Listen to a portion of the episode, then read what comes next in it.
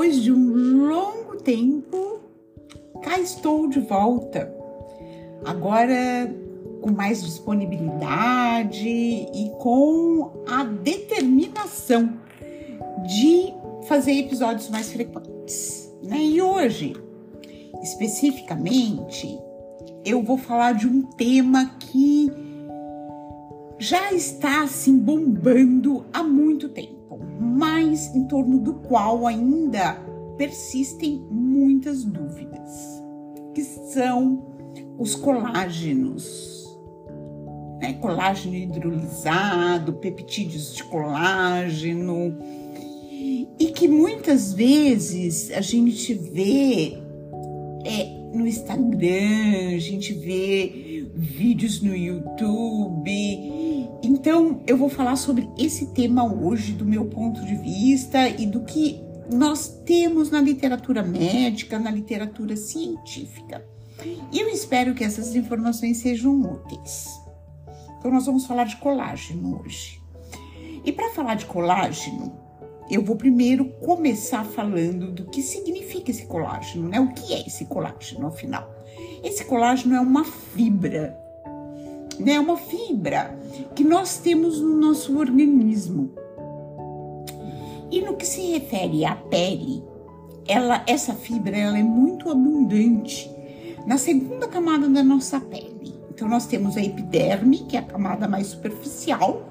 Depois nós temos a derme, e essa derme, ela tem uma duas fibras, algumas fibras, né, importantes. As duas mais importantes é, seria o colágeno e a elastina, e elas estão imersas é, numa, numa, como se fosse uma massa, né, uma, uma gelatina, vamos dizer assim, que é a matriz extracelular.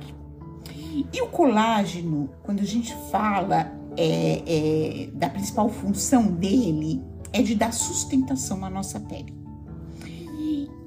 Quando o colágeno ele sofre um processo de degradação, isso acontece durante o nosso envelhecimento, nós vamos perceber isso como?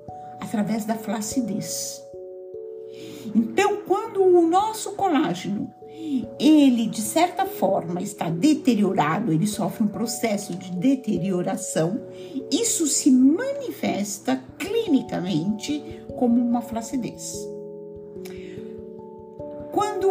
A mesma coisa acontece com a outra fibra que está ali colada no colágeno, pertinho do colágeno, que é a elastina, então nós temos as rugas. Daí a importância dessas fibras. E quando a gente fala em reposição de colágeno, né, quando a gente pensa em tomar colágeno, a gente tem que avaliar duas, três situações, tá? A primeira é o colágeno in natura. Então é o colágeno que a gente ingere. Através, onde que a gente encontra esse colágeno? A gente encontra nas carnes, a gente encontra nos peixes, a gente encontra no caldo de osso, a gente encontra na gelatina. E o que, que é exatamente esse colágeno? É uma proteína, é muito grande, ela tem cerca de 3 mil aminoácidos e aproveitamento dela pelo nosso organismo não é alguma coisa previsível. Esses aminoácidos vão chegar ao nosso organismo, mas não necessariamente eles vão formar colágeno na nossa pele. Então a gente pode se entupir de carne, de peixe, de caldo de osso, de gelatina, mas isso não significa que nós formaremos colágeno na nossa pele. Agora, se a gente passar este colágeno com esses 3 mil aminoácidos por um, por um processo de hidrólise, nós vamos obter o que a gente chama de colágeno hidrolisado que é uma das apresentações que nós encontramos em pó, e daqui a pouco eu vou explicar por que pó, é, e que a gente compra e a gente toma.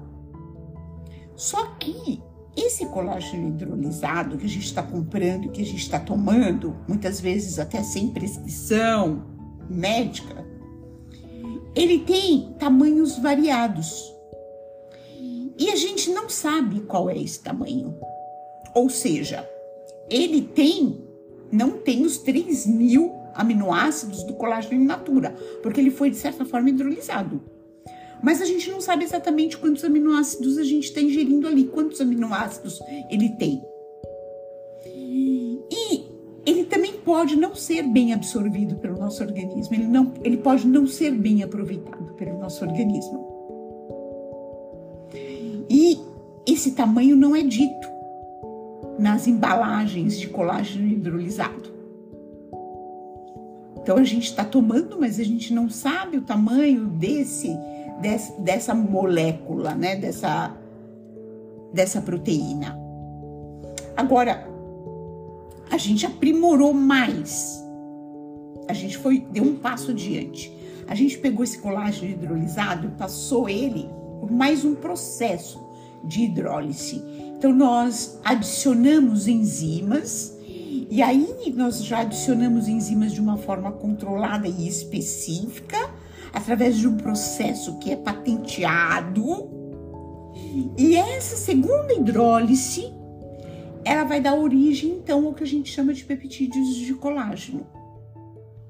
Aí sim, nós estaremos trabalhando com é, moléculas bem menores, de 2 com 2 até 100 aminoácidos. Essas moléculas, por serem menores, elas são mais resistentes à hidrólise e, portanto, elas são mais estáveis. E nós chamamos essas, é, essas moléculas de peptídeos bioativos. E eles recebem, porque como esse processo é patenteado, a empresa que desenvolve cada processo dá um nome. Então a gente encontra isso nas embalagens dos produtos que a gente compra, como Pepitan, por exemplo, ou então como Verisol. Na medida em que nós envelhecemos, né, existem vários estudos que mostram isso, ocorre uma perda progressiva deste do nosso colágeno. É, então, é, acima de 70 anos, essa perda é muito significativa. Mas ela vai ocorrendo a cada década, a gente tem uma perda significativa de colágeno, né, que se traduz como uma flacidez. E a reposição desse colágeno, ela, os estudos mostram que ocorreriam os benefícios né, dessa reposição estaria numa melhora da hidratação da nossa pele, uma melhora na elasticidade e uma melhora nas rugas. Apesar do colágeno não estar, dire... não estar diretamente relacionado às rugas, mas talvez por causa da melhora na hidratação. No entanto, nós temos um problema muito sério em relação aos estudos com colágeno. Por quê? Porque muitas vezes esse estudo ele é feito com colágeno, esses estudos são feitos com colágeno hidrolisado. E a gente não sabe exatamente qual é o tamanho desse colágeno hidrolisado. Então, isso já cria uma grande diferença entre um estudo e outro. O que impede a comparação ou então o agrupamento uma, para uma análise estatística dos estudos. Então, a gente, a, a gente não tem uma certeza de que esse colágeno vai realmente fazer o que ele o que os estudos demonstram, quer dizer, a gente não tem certeza, né? É, é, normalmente, esses estudos, quando a gente faz o agrupamento deles, eles são estudos bastante heterogêneos e eles nos levam a conclusões equivocadas, né? No entanto, a gente sofre uma pressão na nossa prática diária. Se a gente for é, pegar as pesquisas que foram feitas no Google, as consultas que foram feito, feitas no Google, é, é por pó de colágeno, suplementos de colágeno ou pílulas de colágeno, a gente percebe que a partir de 2015, 2016, houve um aumento expressivo nessas buscas, nessas consultas no Google. Sem contar que a gente vê muito bem a importância desse tema na hora que a gente entra numa loja como a Sephora, em que a gente encontra corredores inteiros dedicados aos suplementos orais para a beleza. Ou então os varejistas online como a Amazon, por exemplo, que tão, estão repletos de vários produtos de diferentes fabricantes é, disponíveis para a compra. Existem mais de 8 milhões e meio de postagens apenas no Instagram com a hashtag colágeno. E a questão que eu coloco agora é se há evidências para apoiar os anúncios dessas empresas e os objetivos dos consumidores. O que nós temos é que o mecanismo molecular pelo qual os suplementos orais de colágeno seriam integrados, preferencialmente na derme, não foi comprovado. Isso quer dizer o quê? Quer dizer que esse colágeno que a gente toma ele vai atender às necessidades do nosso organismo, não importa onde ela esteja. E não necessariamente esse colágeno estará na nossa pele, fará uma ação na nossa pele. Existem vários artigos, vários artigos com evidências de melhora, tanto na pele, quanto nos cabelos, quanto nas unhas. Mas eles não apresentam evidências suficientes.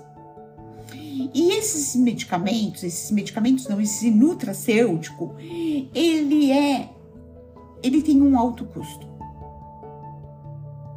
Então, o ideal é que ele não seja recomendado rotineiramente pelos dermatologistas para todos os pacientes. E eu imagino que agora vocês devem estar perguntando: e eu prescrevo colágeno? Sim, eu prescrevo colágeno.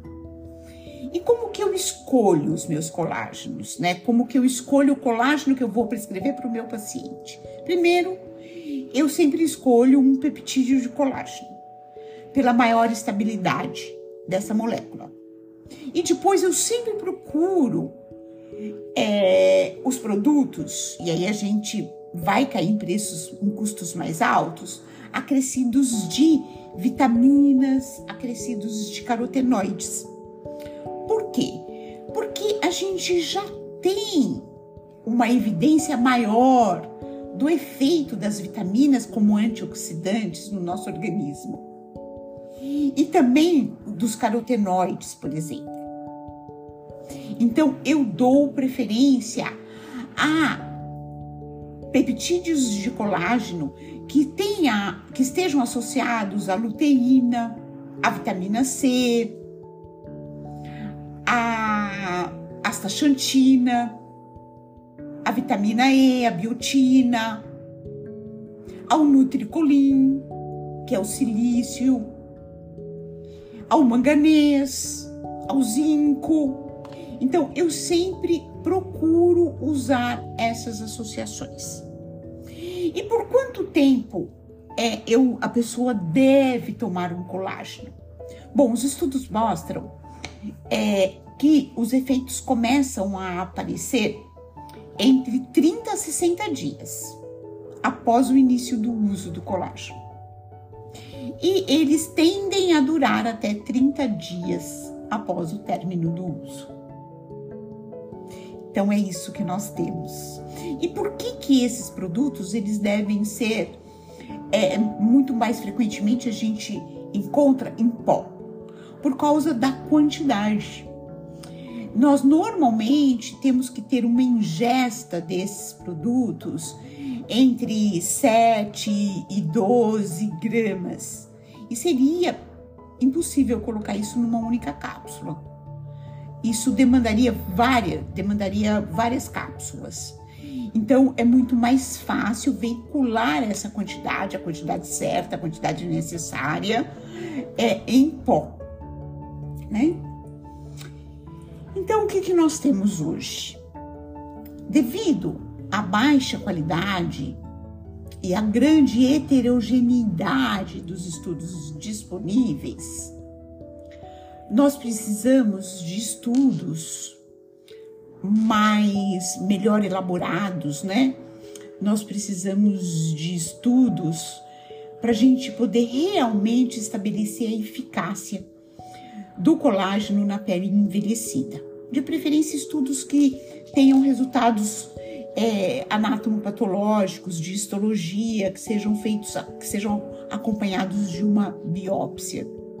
Nenhum estudo provou definitivamente que por via oral o colágeno digerido torna-se preferencialmente localizado na derme em oposição a outras partes do nosso corpo.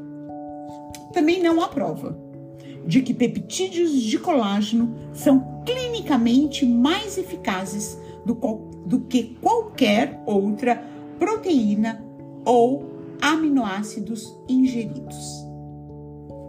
A nossa conclusão é de que pesquisas mais rigorosas são necessárias. Antes dos médicos poderem oferecer com confiança expectativas clínicas precisas com o uso desses produtos. Bom, era isso que eu tinha para conversar com vocês sobre esse tema. Eu espero que tenha ajudado para aquelas pessoas que ainda ficam em dúvidas em relação a tomar ou não tomar colágeno. E agora a decisão, eu passo a bola para vocês. Conversem com o seu médico dermatologista e decidam se especificamente no seu caso está indicado o uso de colágeno. Obrigada, espero que a gente possa estar juntos, é, estarmos juntos em breve, porque eu prometo que agora os podcasts serão mais frequentes. Tchau!